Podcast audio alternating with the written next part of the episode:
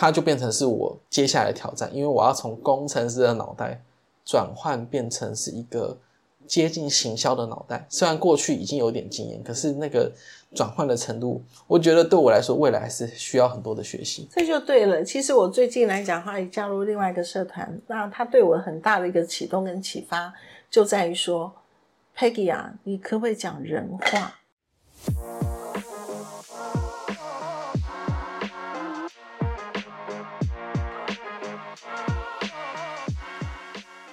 欢迎来到跨世代三哥六婆的七嘴八舌频道，来听听 Peggy 及 Jason 的乱枪打鸟。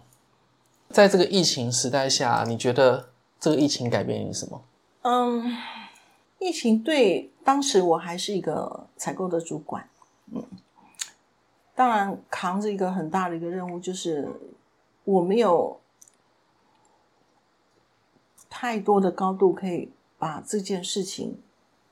的危机看得很清楚，但是每天所面临到的就是供应链的锻炼、锻炼再锻炼，嗯，讯息的不透通，然后资源的不及时，但是生产又在急需，所以那个时候的工作形态是一个压力非常非常大的情形，已经不是所谓的是不是在办公室里面办公的问题。那么，当然，你刚刚所讲的工作形态上面的改变，的确，因为，呃，有鉴于公司上面的所有的安排，有可能要求你在在家里工作，有可能要回到办公室，但是我在思考的从来都不是地点的问题，而是我的工作怎么下去。所以，事实上来讲的话。当然，逐渐的有被被迫去改变了自己，呃，当初所设定条件上面的思考，好，逐渐逐渐的也因为一而再再而三的被要求，所以也让自己习惯了不在同一个办公室里面面对大家可以共同讨论。这样的一个过去的旧时代的的处理事情的方法，而转变到有自己的一亩三分地，你如何在一亩三分地里面把自己做好，然后靠着一个好像乐高拼接的一个方式，把所有东西的话拼接起来。嗯，这个是那个时候我的背景所产生的改变。你呢？哦，确实哦，就是我们在我在疫情期间。呃，也因为疫情的关系啦，就像我上集有提到，是我现在在做的是数位转型的工作。那疫情其实的发展，对于数位转型的这种想法的萌芽是非常有利的。那我我就因此去听了很多研讨会，就有就提到像您刚刚真实遇到，这是我遇到的 case。我们以前都是听分析师在讲这些供应链的问题啊，供应链上的挑战。可是当面对到一个真实的呃，real case 发生的时候，哦，那个故事又是不同很好玩的地方。但对于我来说，我的突然的感悟就是，哎，以往我都是这个工作是在公司比较偏高层的位置做这个高层的幕僚。我突然觉得说，在疫情的情况下，因为被迫要离开办公室办公，也就是我们在家里办公。的时候，突然发现有这些工数位工具的协助，我们甚至没有必要天天去办公室。我觉得人跟人的见面或者是见面讨论是有它的必要性，可是很多时候是你自己在产生价值的时候，反而不必被锁在办公室里面。所以那个时候网络就重要了，对吧？对。可是那，可是不要说那个时候网络重要，是那那之前我们的网络都一直已经是很顺的，只是我们被迫把它拿来好好的应用它。可是我们没有想到说，网络那个时候对我们来讲的话，中间的一个连接性是这么这么的一个重要。对，现在网络重要性是。比起疫情前，这个已经回不去了，重要太多了。现在几乎没有人说哦，我我的东西连不到网，甚至大家都说，哎，连不到网会有焦虑的感觉。所以它是一个工具，变成是一个生态。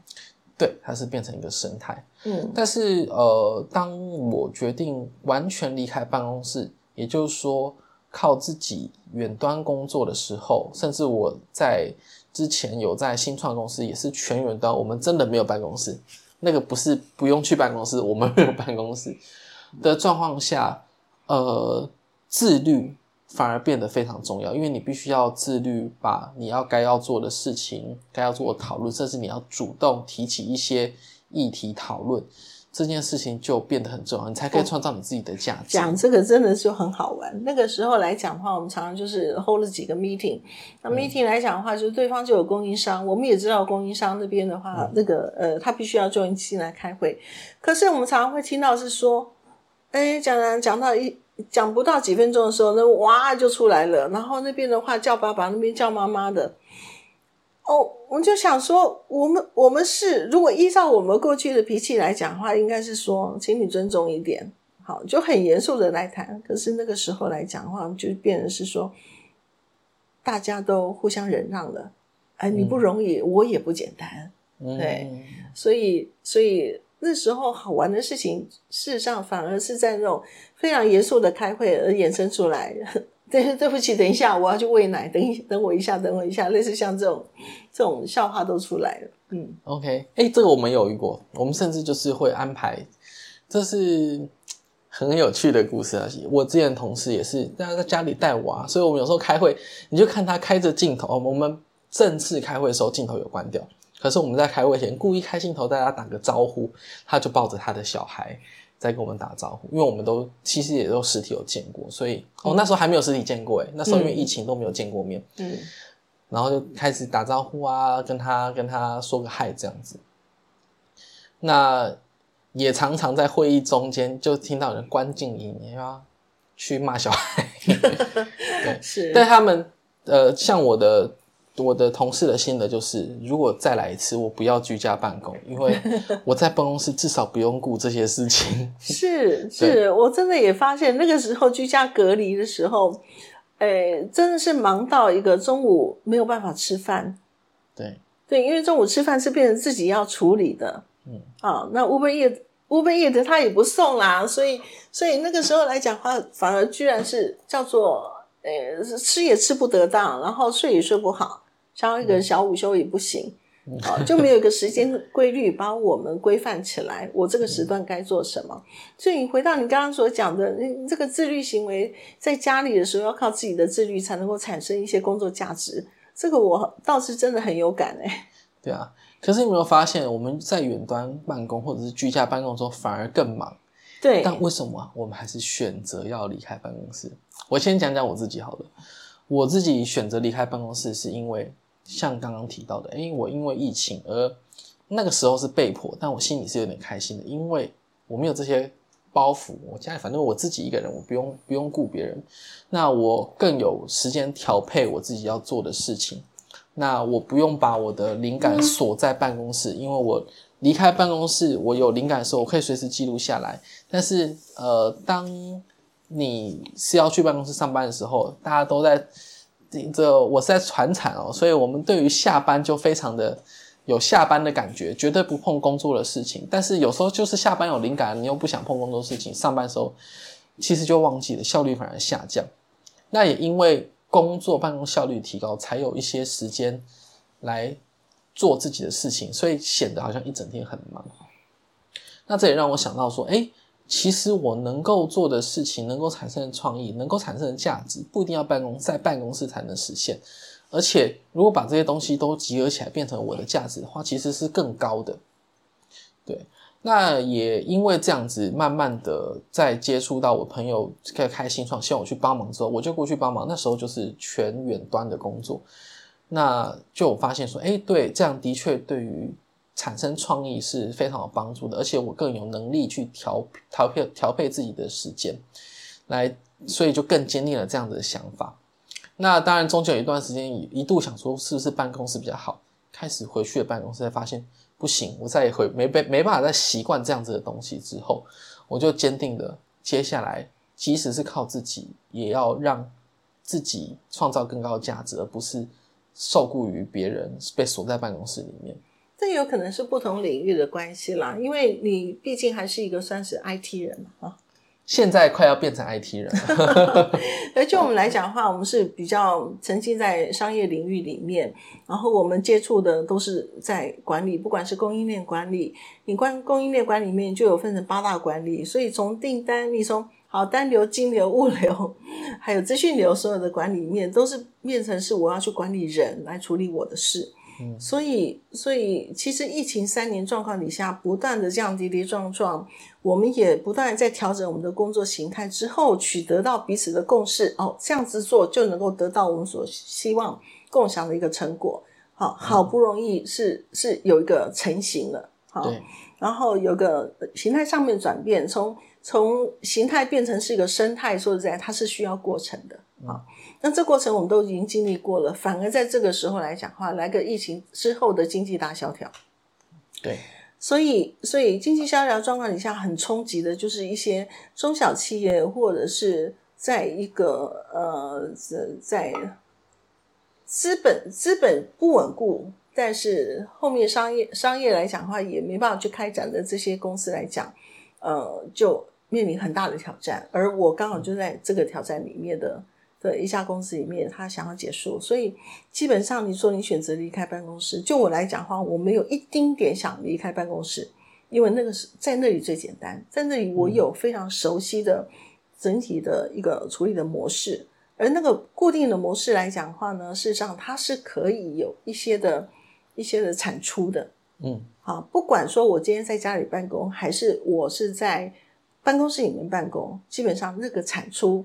啊，它是一个固定式的一个方式，嗯，但是被迫离开，事实上是我觉得老天爷可能是希望我能够多做一点其他事情吧，踢了我一个屁股，所以呢，在公司结束之后，我也就被迫离开，所以某种程度叫做不情愿，而不情愿这种状况底下，反而让我开始有挑战我人生价值的另外一个一个想法出来。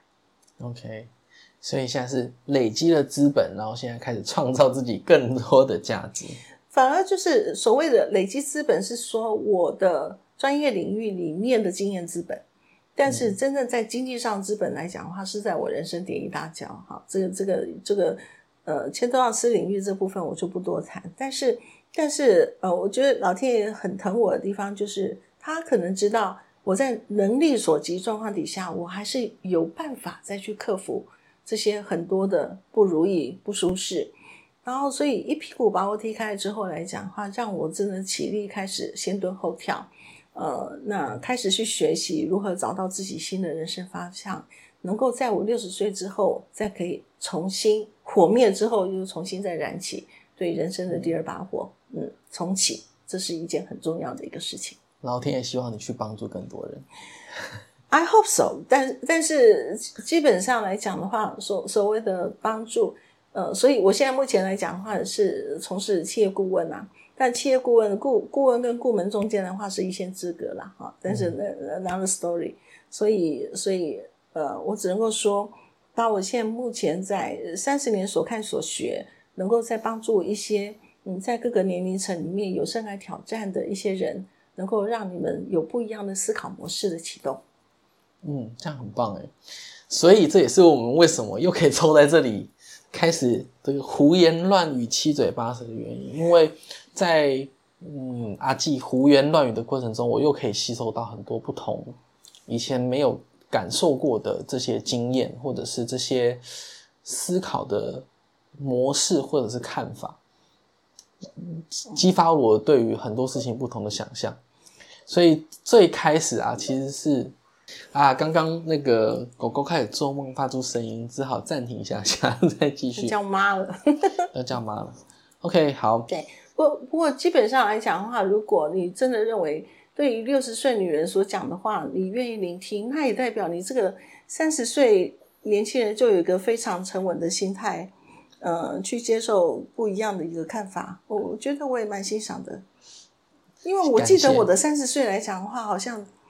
真的是很听不进去，很多人对我的教条式的这种说法，哎，那你你怎么看？你觉得我们是在有点啪啪 preach 这种这种叨叨念的那种那种说那那种怎么讲教训式的说法呢？还是你真的觉得说我我们现在目前给你的经验值是有用的？嗯，我觉得以前我都会觉得说，哦，念书念念过来，其实很多时候啊，尤其我又去过工厂，工厂很多大家都是专专门在做这些工厂的操作，他们一定比我厉害，就是在操作实物这面比我厉害。但是你说，哎，原理这些东西，我们有比他不懂吗？其实没有，我们是很懂，但我们就是缺了这些经验、这些历练，没有办法很有自信的告诉他说啊。你就这样做，一定不会出事情，而且这是责任分配不均的问题。因为我建议他这样操作，他这样操作出事情，责任还是他要负担的。其其实这个是在我们过去来讲的话，一直在常讲，就是 R N R 就是角色跟责任。嗯，你是这个机器的操作，那你就必须要负责这个操作底下的的产出。哈，嗯，不管它只是一个一个输出带一个一个过带。的一个流程还是什么，你就必须要顾到机器不会故障，然后它的它的顺畅度是够的。可是呢，在我们台湾来讲的话，嗯，其实也不是这样子叫台湾啦，叫全世界也都是，我们就是会有所谓的老塞。对呀，以前我们工厂啊很厉害的是，只要 SMT 机器打的不顺的时候。我们通常不是问，我们当然也会叫现场的。可是很重要的是，我们都还会扣回台湾，嗯，从大陆扣回台湾，然后问了某某人说：“哎，塞一塞这个部分来讲的话，到底是发生什么事？”他说：“啊，你打开镜头让我看一下。”啊，看了之后，啊，你就是这样子，很简单啊，这个东西板子怎么样弄一下就好了。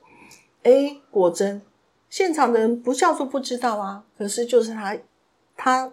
点出来那个 tips，所以其实我我真的觉得是说，我们从呃有经验者，我们不要说岁数的问题，而是有经验者来讲的话，我们是怎么样去尊重他的专业？这个是我觉得是初学者或者是在年轻创业人来讲的话，第一个很重要的一个态度。我们常讲说，专业事实上是是必须加上你的态度之后，才是真正谈得上专业。对啊，所以我也希望说，从这些有经验的人来，呃，请教之后，快点吸收这样的经验，让自己有这个能力，或者是有这个自信，可以把我所知道的东西跟实物结合在一起。我觉得这是对我来说也是蛮大的挑战。那我也对于自己的这些想法是有一些理想的，我不希望说为了嗯这些没有根据的。没有科学根据的东西，不理性的东西来影响我对于一件事情的看法，所以，但是我还是要结合这些经验啦，所以我是就我的知识，然后再加上经验，最后变成是一个有价值的知识的吸收。因为在企业管理里面，很多的一个中阶，事实上它是很重要的。企业管理里面，高阶是制作你所有的一个政策啊。然后中间来讲话，事实上它是在盘点现在我所有的资源，然后去起我们的战略。然后下下最下面这一阶的 up 就是 OP operation 来讲的话，基本上他做的是战术啊。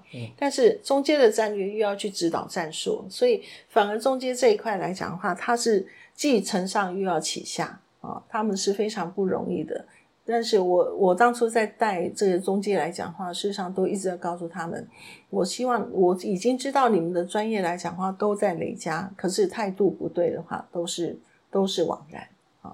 那么我之前带团队，呃，当然有有绝对的的的一些 real case，以后我们可以再来翻谈。啊，又是阿纪的七嘴八舌，什么东西都要带到供应链管理。哎，这询太严肃了，太严肃了，太严肃了。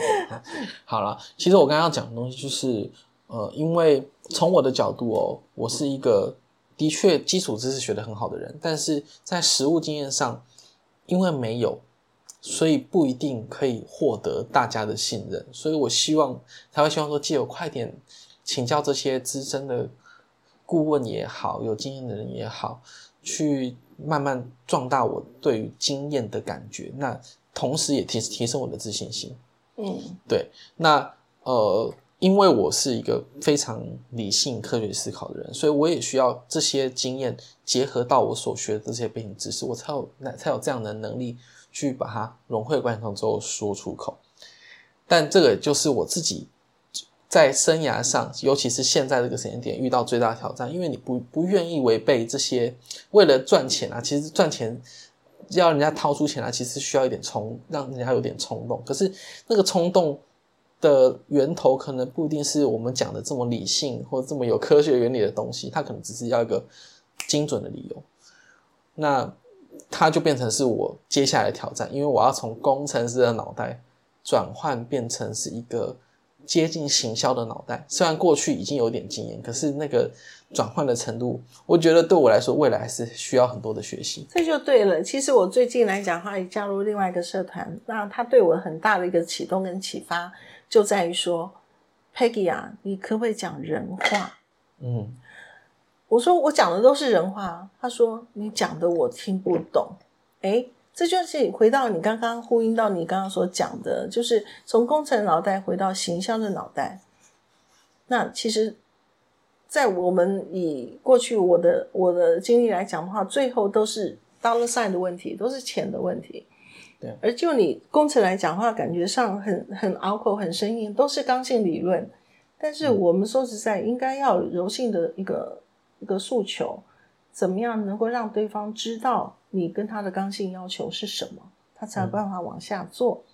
对，好，那这个整个来讲的话，企业管理里面，管理就是管人理事。所以其实我我虽然是六十岁重启我的人生的第二次，第二事业第二春，可是也在重新学习怎么样去讲普通人可以听得懂的话，他就能够去把他真正的战术执行出来，然后呼应到我的战略，达成公司的一个。一个政策上的要求。